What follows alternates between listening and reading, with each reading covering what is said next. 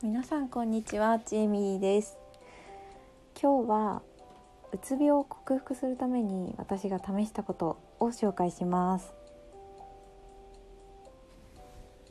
私が試したことは大きく4つあります。これを星3つまでで効果があったなっていうものを星3にして評価していって紹介しようかなと思います。まず1つ目。スクラッチアート。皆さんはスクラッチアートというものを知っていますか？これは名前の通りただ竹串で削っていくだけで綺麗な絵が浮き上がるものです。私は美術はすごい苦手だったのでこういったこう絵のセンスとかに影響されない点がすごいいいなと思って始めてみました。やってみると意外と難しくて細かいところは集中力が必要になるのでやり始めると他のことを考えないという点では良かったと思います。しかし結構こうヒーリングスクラッチアートだったりとかそうやって言ったりするぐらいなので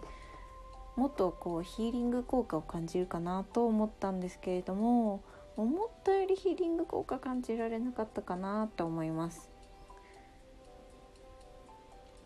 ということで私の評価はスクラッチアートは星1ですね。これは Amazon や本屋さんにも売ってるので気になった方は試してみてください。2つ目大人の塗り絵。一時期話題になった大人の塗り絵にも挑戦しました。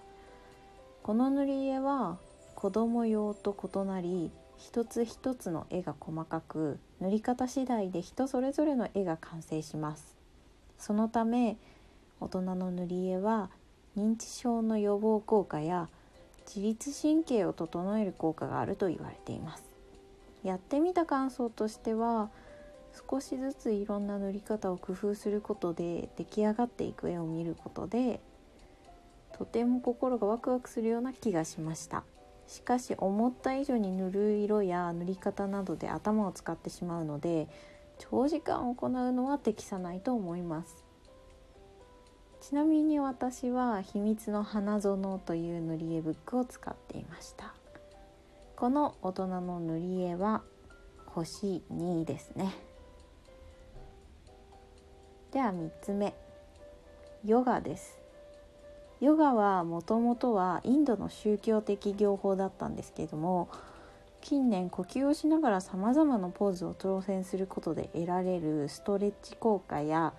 自律神経を整える効果などが注目され取り組む人の人口が年々増えているとされています。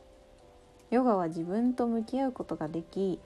体力がなくてもできるものなのでやってみる価値はあるかなと思います。実際私はヨガを始めたことで体調に向き合うことができるようになりうつ症状も緩和されたように思います。体の使い方に不安がある方はヨガスタジオや、まあ、今だったらこうオンラインレッスンをやってる先生もいらっしゃるのでを受けることをおすすめします。私はヨガの効果だったりとか、えーとうつ病の療養中の運動っていうところとかでも紹介してるのでヨガはすごくおすすめで私の評価は星3です。では4つ目最後ですね。これは瞑想です。ヨガと通じることが多いんですけども集中力や生産性の向上や脳を深く休息させる効果そしてうつ病や不安不眠の解消など多くの効果が期待されています。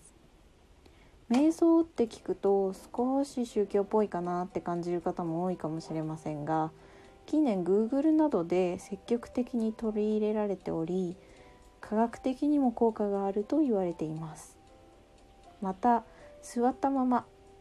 だったり寝たままできるので場所を選ばずにどこでも行うことが可能です。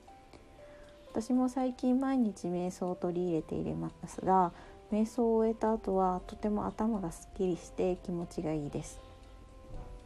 まあ、おすすめは公園など少しでもこう自然のある場所で小鳥や水の流れる音自然な音を耳に傾けながら行うといつもよりも瞑想がやりやすいかなと思いますただまあ今ヒーリングミュージックだったりとか YouTube とかいろんなので公開されてると思うのでそういう音楽を流しながらやってみるっていうのもありだと思います。瞑想の評価は星3です。では最後に人それぞれ効果に差があると思いますが何でも挑戦してみることが大事だと思います。私個人の意見としてはヨガや瞑想を行うことが一番効果的だったように思います。最後までお聴きいただきありがとうございました。もしこのトークが気に入った方は是非リアクションクリップサブスク登録をお願いします。この番組では主に私のうつ病経験やうつ病の人に役立つ情報を配信しています。Twitter、ノートもやっていますので是非フォローお願いします。以上ちえみりでした。今日も良い一日をお過ごしください。